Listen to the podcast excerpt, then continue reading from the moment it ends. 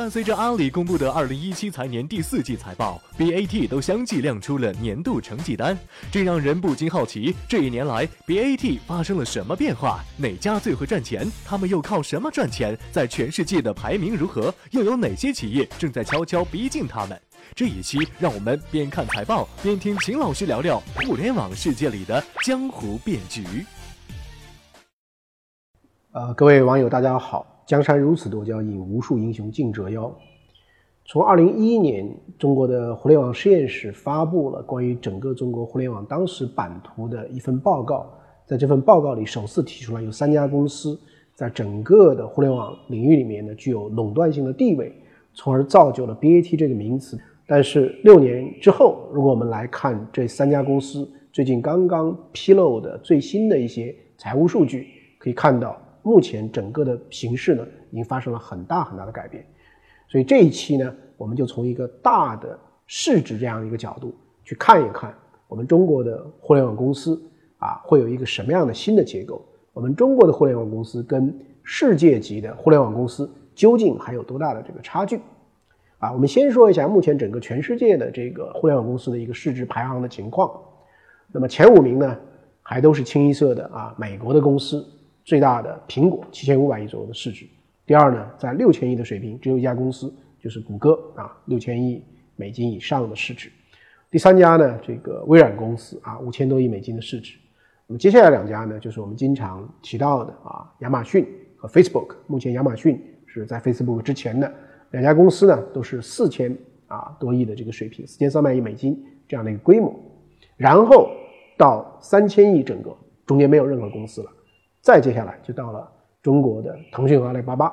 那么都已经三千亿美金啊，所以呢，这是目前啊这个全世界最重要的这样的一些啊互联网公司的这样的一种图景。那么再看一下中国的这个互联网公司的排名，两家最大的这个公司啊都达到了两千八百亿美金左右的市值，接下来一下子呢就掉到了百度的啊六百五十亿美金左右，再接下来掉到了京东啊五百亿美金左右，那么再往下呢是啊。这个丁磊的网易啊，它在三百五十亿到四百亿美金之间的市值。那么再往下呢，就是这个携程了。这都是上市的这样的一些公司。那么在非上市的序列里面呢，那么最大的呢，应该是啊，目前来看是阿里系列里的这个蚂蚁金服啊，那它大概在六七百亿美金的这样的一种规模。再往下呢，应该是滴滴啊，大概是在五百亿美金的这个规模。那么再往下呢，可能是小米啊，小米在最后的一轮融资的时候呢，曾经估值在四百亿、五十亿美金之间，但是后来呢，因为小米的这个在手机上的一些市场份额的下降，这估值水平可能略有一些的这个下降。那么再往下呢，就是这个啊，涉及到我们现在经常提到的啊，所谓 TMD 里面的一些新公司啊，头条可能一百多亿美金。M，如果我们是把它指这个美团点评合并以后的话呢，那么大概呢是一百八十亿美金左右。那么这是整个中国目前的大致的一个这个格局。我们来看 BAT 这三家公司的新的这个年报。那么腾讯这间公司呢，它整个的这个收入有多大规模呢？大概就是一千五百多亿的这个收入。那么它的利润呢非常高啊，四百一十四亿的这个利润。腾讯这家公司的整个的收入呢，主要是这么几块。那么第一块呢，最重要的就是它的这个网络游戏的收入，这个占到它整个收入的啊百分之四十六点六，是非常非常大，而且利润率呢也非常非常多。那么除了游戏呢，第二个部分呢，就是它的网络的这个增值的这个服务啊。呃，我们知道这个在腾讯，无论是 QQ 啊等等，这个腾讯的这个空间里面有大量的增值类的服务。那第三个呢是它的这个网络广告，现在大概是在百分之十八左右。那么其余的部分大概是百分之十一。啊，我查了一下他们的财报，这个百分之十一呢，很多呢是跟腾讯最近一两年高速增长的，比如说腾讯的这个支付啊，现在发展的非常非常快。腾讯呢也有一部分的这个云计算，就这一类的东西呢，在去年这一年啊，增长了大概百分之两百七十多，所以增长也非常非常快。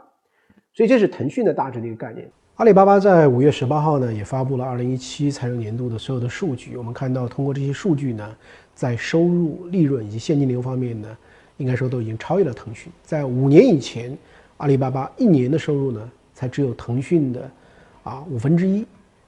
那么，二零一七年的时候呢，阿里巴巴的收入呢一千五百啊七八十亿这样的收入规模，已经超过了腾讯百分之四。阿里巴巴的利润呢有五百七十八亿，这个呢比腾讯呢多了百分之二十六。而阿里巴巴的净现金流也非常强劲，一年的现金流量呢啊八百零三亿，比腾讯呢多百分之二十三。所以从总体上来讲呢，阿里巴巴的主要的经营数据呢，应该说都超过了腾讯。当然，这里就有一个问题了：为什么阿里巴巴的利润跟收入都超越了腾讯，但是阿里巴巴的这个总的市值啊还没有超过腾讯呢？换言之说，投资者为什么啊在某种上还是更喜欢买腾讯呢？我想这是因为腾讯总体的商业模式呢，其实比阿里巴巴更轻，因此呢，腾讯的净资产收益率，也就是俗称的叫做 ROE，比阿里巴巴呢啊还是要优秀很多。腾讯一年的现在的这个 ROE 目前的水平呢，啊，大概是在啊百分之二十七左右，而阿里巴巴呢，大概在百分之十八左右。因为我们知道，腾讯的游戏、腾讯的广告，在某种上都是非常非常轻的这样的一个业务，就是我不用很重的资产，我就可以获得很好的一个资本的这样的一种回报。那从这个意义上来讲，我们也就不难理解为什么苹果是今天世界上。这个市值最高的公司，苹果的市值超过了八千亿美金，不仅是因为苹果有很好的利润，而且是因为苹果还有很高的 ROE。苹果的 ROE，一个做硬件，在某种意义上是做硬件的这样的一个公司，竟然能够达到百分之啊三十八左右，比腾讯还要差不多多十个百分点。所以这间公司呢，的的确确是非常非常了不起。那么跟这两家公司相比，我们再来看百度的话呢，这个差距其实已经非常大了。百度在二零一六年的这个财报里面呢，它整个的收入的规模呢，大概是七百亿出头，但是它的利润呢，啊，只有一百一十六亿。百度的这个利润水平呢，跟这个丁磊啊所这个创办的网易呢，已经差不多了，都是一百一十六亿。啊，那么丁磊呢，因为他们这个网易的啊收入呢，大概是三百八十亿左右，也就是说，网易的利润率其实是差不多啊，是这个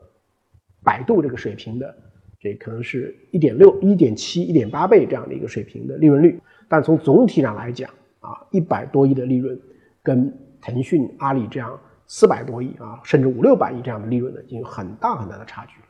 所以我认为，今天如果说从收入、利润、市值的角度，我们再说 BAT 啊，作为整个的一个啊这个互联网里面一个这个巨无霸的象征呢，其实已经很不准确了。那我愿意。做一个新的一个概念啊，我们就是说这个，我提出一个概念叫做 hat，就是帽子啊，H H，这个 H 是谁呢？我认为就是华为。所以我们如果把整个的中国互联网呢比作一个人的话呢，他戴的这个帽子应该是 HAT，就是 hat，也就是华为啊，这个阿里巴巴和腾讯。那么这顶帽子之下，可能大家会去做一个这个猜测，做一个想象，就是谁还能够接近这个 hat？更加纯粹意义上在线的这个互联网服务这一块呢，我觉得百度和网易是两个啊最强的一个对手。那么在另外一端，就是偏重于 O2O 这一类的服务的这一端，那么现在看到的这个公司呢非常非常多，比如说小米公司，啊，小米公司在这个以前的未上市的最后一轮的估值里面，它是有四百五十亿美金的估值。虽然它现在略有下降，但是呢，它整体的实力和整个的一个规模还是放在这里的。那么，我觉得小米、滴滴、美团啊、陆金所、携程，那么看这一类的公司里面呢，其实都包含了大量的，有的可能是硬件，有的可能是 O2O 的这个服务，有的可能是这个共享的服务，但是都跟线下的东西呢连接度非常非常高。而跟前面的，比如说网易的这个游戏，比如说百度的搜索。它更多的还是纯在线的这样的一种情况，不太一样。那么，所以我认为上面是一个 hat，那么下面呢是一个更加在线的和更加注重线上线下的服务的这两支呢，可能构成了整个中国互联网的啊一个基本的一个架构。那么大家可能要问了，就说在你下面在线的或者说是线上线下更加有这个互动性的里面，有没有哪一个公司将来能去挑战啊？这个腾讯和这个阿里巴巴呢，从我自己的看法来看，啊，我觉得在比较长的一个时间里面，也许可能在五到十年的时间里面，我觉得目前来看还非常非常的困难。那么为什么这么说呢？如果说我们整个来把这个我们中国互联网的发展啊啊看到它的几个主要的阶段的话呢，那么就是最早的啊从门户 BAT 啊从最早的九九年两千年那个时候，我认为是一个非常非常早期的一个阶段。今天的这个最早期阶段里面，其实跟今天全世界最大的这几间公司，比如说谷歌所代表的搜索，比如说亚马逊所代表的电商。比如说 Facebook 所代表的 PC 时代的这个社交，这几种最重要的这个服务，在美国也没有任何公司能够动摇。同样的，在中国，其实，在九九年、两千年那个时候的 BAT，到今天为止也仍然是非常非常的强大。那么，我觉得再往后的非常重要的一个时间节点呢，是到了二零一零年、一一年这个前后的移动互联网的起来。移动互联网起来的这个，在中国。出现了一些新的选手，但是中国今天移动互联网最大的份额还是 BAT。他们转型以后，在移动互联网里，他们 dominate 的这个市场。比如说微信，它是 PC 端的社交可能是 QQ，但是在移动端的时候呢，它又有了微信。比如说阿里，最早期是在 PC 端，但是它通过了千人千面的这样的一种这个跟云计算、跟个性化相结合了以后呢，那么阿里巴巴也成功的转移到了一个移动端。所以呢，中国移动互联网的这个兴起呢，里面的这些新公司，某种意义上呢，其实已经被这个 BAT 转型以后呢，很大程度抑制了。那么这些新公司里面最有代表性的是二零一零年创办的小米以及二零一一年的这个美团，是这样的一些公司。那么这样的一些公司，我们来看到今天他们的规模还是他们的盈利的能力来讲，其实跟当年的这个 BAT 来来比呢，其实就窄了一大块。那么看到最近这两三年出现的这个啊，以滴滴为代表的这个啊共享经济，还有最近这个一年多的时间里面看到共享单车，其实这样的这个公司，我们看它的这个市值的增长是非常非常快的，但是从盈利的这个角度，其实给人的感觉还遥遥无期。所以我曾经有一种这个感觉，就是在整个互联网，我们看这个十七八年的这整个的这个历史呢，就是最早期的那些，他们的利润是最丰厚的。然后它在某种意义上像是一个漏斗，那么虽然隔几年的时候呢，会有一些新的这个选手出现啊，各领风骚几年，但是呢，从利润这个角度，其实是一个不断的这个收窄。就是你下面尽管你可能也有很大的用户，但是你真正能够获利这个时间呢，看起来还非常非常的这个漫长。因此，如果我们要去回答以前大家经常喜欢提到的一个问题，就是 BAT 之后的第四级是谁？那么今天呢，我认为这样的一个问题呢，已经是一个伪命题啊，因为最少的华为的三百七十亿都在这样的一个规模上，其实下面的这个差距还非常非常的这个大。那么未来有没有什么样的公司有机会也能够成为 BAT 的强有力的竞争者，或者说也能够成为世界级的互联网公司？那我觉得可能有这样的一些必备的条件。第一个，我相信还是非常强大的这个用户基础。那么像腾讯像啊这样的这个公司，可能就有八九亿的这个用户。那么像阿里可能有六七亿的用户，啊，百度也有六亿多的用户。但是你到了这个京东呢，它的真正的这个用户呢，可能就到了两亿多。未来什么样的公司能去挑战这个 Hat 或者说 BAT 呢？就是你的用户的规模跟基础要非常非常的大。那么第二点呢，我觉得就是生态化是非常非常重要的。今天我们来看阿里巴巴，其实不仅仅有上市的阿里巴巴，它还有。啊，六七百亿美金估值的这个蚂蚁金服，那么它接下来还有这个云计算的估值啊，那么再到未来呢，它还有这个菜鸟智能这个物流的这样的一个估值，所以它是一个体系。那么看腾讯呢，虽然在腾讯的母体之内没有像阿里这样啊，像坦克车一样的经常讲到的像绿带一样的一轮接一轮，但是我们要看到在腾讯整个的系统里面有很多人在跟他一起打，比如说在电商。虽然腾讯自己现在不做电商了，但是腾讯已经是京东的第一大的这个股东了。投票权不是最大的，但是股份它是最大的。所以腾讯也已经拉了一个很大很大的局，在每一个每一个地方呢都有它的这个布局。所以如果说阿里的这种内在的这种啊耦合性会更好的话，腾讯在一种横向的扩延性的，它也许这个想象力呢也是非常非常巨大的。所以我觉得。生态化的、体系化的布局呢，会变得非常非常重要。那么第三个呢，我觉得，如果说未来中国有这个公司呢，能够跻身于世界级的那我觉得就是还是要更早的进行这个全球化、国际国际性的这个布局。我们来看 Facebook 为什么它的市值啊现在还是四千多亿美金呢？毕竟 Facebook 是有二十亿的这个用户，那么也就是说在全球在使用 Facebook 的这个服务。那我觉得中国现在的有一些的这个公司，在更好的占领中国市场之后，如果能够在全球市场有所作为，比如说通过并购等等等等，能够在全球更多的去使用的话呢，那么这样会有更大的这样一种机会。那么最后一个呢，我认为就是一个大的服务的这个市场的领导者是有很多很多的机会的。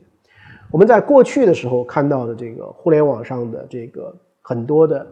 优胜者，包括像网易这样的，它更多的还是依靠游戏，包括最近的这个音乐等等等等，它更多的是我们联系联想到的是在线的娱乐这样的一种服务。但未来也许中国市场因为足够大，所以在中国市场的很多的服务领域里面，比如说像携程这样的公司，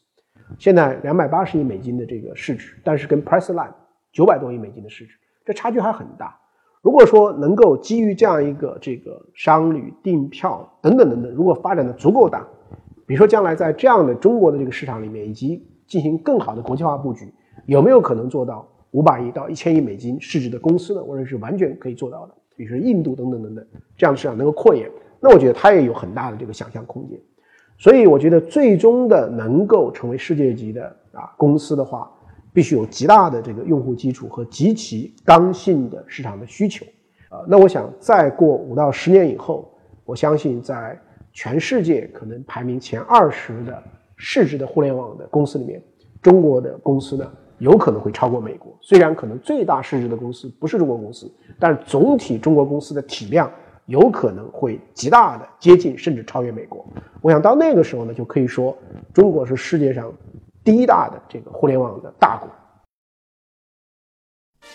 听完了严肃的互联网企业财报，让我们来聊聊最近的大热话题。最近热播的《欢乐颂》把城市中产阶级这个数量庞大、外表看似光鲜亮丽，实则充满焦虑的群体推到了公众面前。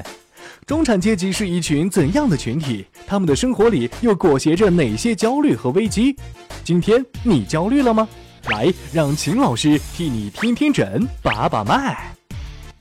那我们每一个人啊，其实都有焦虑啊。就像我在这个微信公号“秦说朋友圈”啊，每一期这个写完一篇文章，礼拜一发，我从这个礼拜二、礼拜三我就开始有小小的这个焦虑啊。这个我的夫人都有焦虑，担心我到礼拜五的时候还找不出题目，他就很焦虑。包括我们做这个“秦说朋友圈”的视频，也经常会有焦虑。那最近呢，我就一直在想这个焦虑的问题。我也搜集了很多的这个文献跟资料。为什么今天中国的经济的总量比改革开放之前已经是几十倍的增加？为什么今天中国的人均可支配收入也是以前几十倍的增加？但今天中国人呢，却越来越焦虑。我觉得今天的中国的这个焦虑呢，并不是一个简单的贫富分化这句话能够解释的。因为中国这些年，我觉得发生了一个很重要的变化，是中国的穷人或者说赤贫阶层等等等等。他们的总体的生活水平呢是改善的非常快。那么中国的这个富人啊，很多人当然可以说啊有移民的倾向啊等等等等。但是从总体上来讲，中国还是一个啊创造财富比较好的这样的一个地方。所以我觉得问题也不在他们那里。所以我觉得今天中国主要的焦虑可能是来自于中产阶层的这个庞大的群体，尤其是在城市中的中产阶层的一个焦虑。那么这个焦虑呢，我觉得仔细分析下来呢，可能有四个方面。第一个方面呢，我称之为劳动性焦虑。什么叫劳动性焦虑啊？就是说你靠劳动挣的钱，你怎么也赶不上房价的上升，那这就是劳动性的焦虑。那这样的话呢，有些人就感觉到非常非常绝望。所以这种劳动者现在我觉得比较焦虑。凡是在我们社会里创造价值的一线的劳动者，普遍焦虑。第二个焦虑呢，我觉得是攀比性的焦虑，因为现在呢。由于有了这个资产市场，由于有了这个资产的泡沫，所以在我们的身边呢，往往会道听途说也好，真实发生也好，会出现很多的奇迹。比如说谁谁谁早年买套什么房，最近又怎么换了一下，怎么着一下子挣了几百万。然后呢，谁谁谁又怎么怎么样炒了一个什么样股票，炒了一个什么概念啊，连着几个涨停板又怎么怎么样。所以他这种攀比，使得你尽管你绝对的生活质量可能在改善，但是你从相对的意义上，你非常非常的焦虑。第三个焦虑呢，我觉得是物质性的焦虑，就是今天我们的很大的焦虑呢，往往是来自于跟物质财富相关的这些指标。那第四种焦虑呢，我觉得是一些民生性的这个焦虑。那特别是我们现在的小升初啦，我们进进幼儿园呢，我们看病啦，等等等等，这样的一些焦虑呢，都非常非常多。所以这样的劳动性焦虑、攀比性焦虑、物质性的这个焦虑及这个民生性的焦虑呢，再加上整个社会动荡环境里面啊，普遍本身就会存在的一些啊社交的这个焦虑啊、啊自卑啊，或等等那种传统的这种问题啊，那在今天这个时候里面，又可能把它放大，又可能把它加剧。所以我觉得就导致今天中国的这个焦虑感呢特别特别强，不是这个国家没有进步，不是整个国家的财富没有增长，而是说在焦虑问题上出现了很多结构性的问题。所以我觉得要缓解中国人的焦虑感呢，可能也需要来一场啊供给侧的结构性的这个改革和这个缓解。而这个问题呢，我觉得我们的政府特别要放在非常非常重要的一个议事日程上，否则真正可能出现啊这个。整体的经济发展的同时，但是大家的幸福感不断下降，而大家的焦虑感不断上升，这样的严重问题。秦老师，请问一下，中国经济形势到底什么时候才会好转？现在中国跟美国都是在啊十万亿美元以上的经济体，那么再往下呢，就已经到了五万亿的水平了。所以在这么高的基数上呢，有这样一个增长，我觉得是不错的。那么，所以我觉得整体的数据的改善呢是不错的。当然，那我想这个朋友问的这个核心问题呢，就是说我们中国的这个增长模式啊，什么时候不再是投投资的一个拉动，而更多的是靠我们的创新驱动啊，靠我们的消费跟这个服务业啊？那我觉得这个过程呢，我觉得现在其实也在有不断的一个改进。从我的概念上来讲，坚持三到五年，中国经济的整体的素质呢，可能会有一个根本性的改变。秦老师，请问如何成为一个自律的人？哎呀，我也很不自律啊。比如说，我昨天晚上准备写一篇这个文章，后来呢，因为上上网看看《人民的名义》，结果一下子整拖了一两个小时、两三个小时。后来我就想，哎，反正还有时间，可以往后拖。因为人都有很多很多的欲望，而且好逸恶劳是人的本性。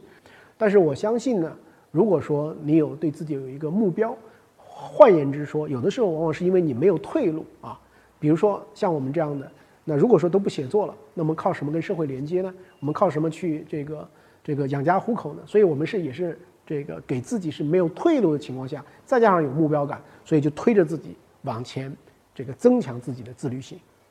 秦老师如何把握创业的时机？我觉得创业这件事情在具备基本的条件以后呢，也就是越早越好。但是从另外一个角度来讲呢，我又觉得说创业呢也是永远不晚的。前段我采访过一个。这个曾经是云南白药的首任工程师，一九六五年就当了这个云南白药的这个技术科长啊，八三年成了首任工程师，后来又创办了这个啊云南滇红药业。那么他什么时候在进行第三次创业的呢？大家肯定是想不到的。他是在八十三岁的时候，他成立了一个这个公司，是现在是今年是八十四岁才出这个产品。所以跟他们相比，我觉得你创业是绝对是不晚的。